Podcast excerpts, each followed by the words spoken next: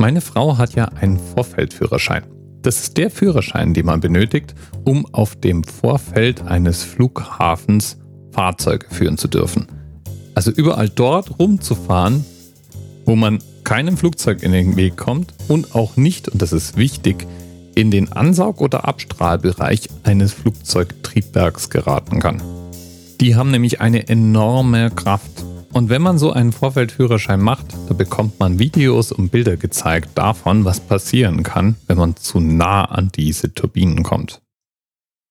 Jettriebwerke sind also nicht ohne, wenn sie in Bodennähe betrieben werden. Aber trotzdem sind die natürlich genau dafür auch geeignet. Flugzeuge bewegen sich ja durch den Schub ihrer Triebwerke auch am Boden vorwärts.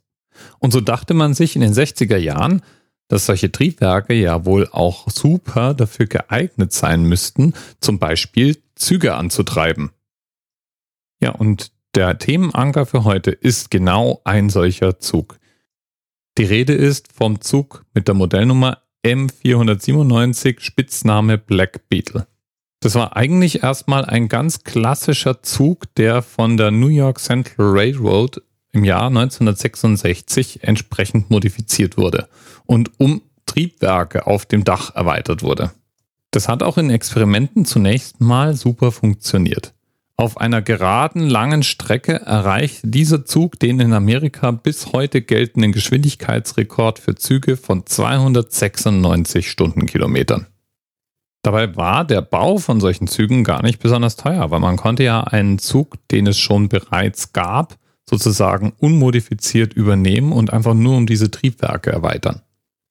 Der Nachteil freilich lag dann an anderer Stelle, zum Beispiel den enormen Lärm, den solche Triebwerke produzieren.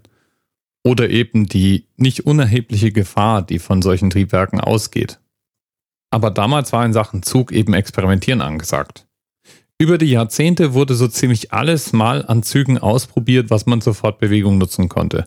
Zum Beispiel gab es in Deutschland einen sogenannten Schienenzeppelin. Das war ein Zug mit Propeller. Und neben den Jets und den Propellern gab es auch noch Züge mit Gasturbinen.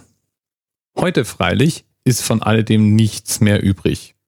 Noch bis in die späten 70er hinein gab es diese Experimente, aber nirgends konnten sich Gasturbinen oder jetgetriebene Züge durchsetzen ganz geschweige von Zügen mit Propellern. Und so gibt es nur noch einzelne Denkmäler oder vor sich hin verrottende Reste von diesen ehemaligen Experimentalzügen. Und natürlich der Geschwindigkeitsrekord in den USA. Den wird irgendwann mal Elon Musks Firma Hyperloop schlagen müssen. Der soll schließlich auf Luftkissen Reisegeschwindigkeiten von bis zu 1125 km/h erreichen da kommt man dann mit so Jet-Triebwerken am Boden auch nicht mehr wirklich nach. Der Hinweis mit dem Zug kam heute von Themenpaten Tiff Toffo. Dem kann man auch super auf Twitter folgen. Übrigens, sage ich jetzt mal so. Bis bald. TMRS 10, 9, 8. The experience of 47 individual medical officers. Was hier über die Geheimzahl der Illuminaten steht. Und die 23. Und die 5. Wieso die 5? 5 ist die Quersumme von der 23.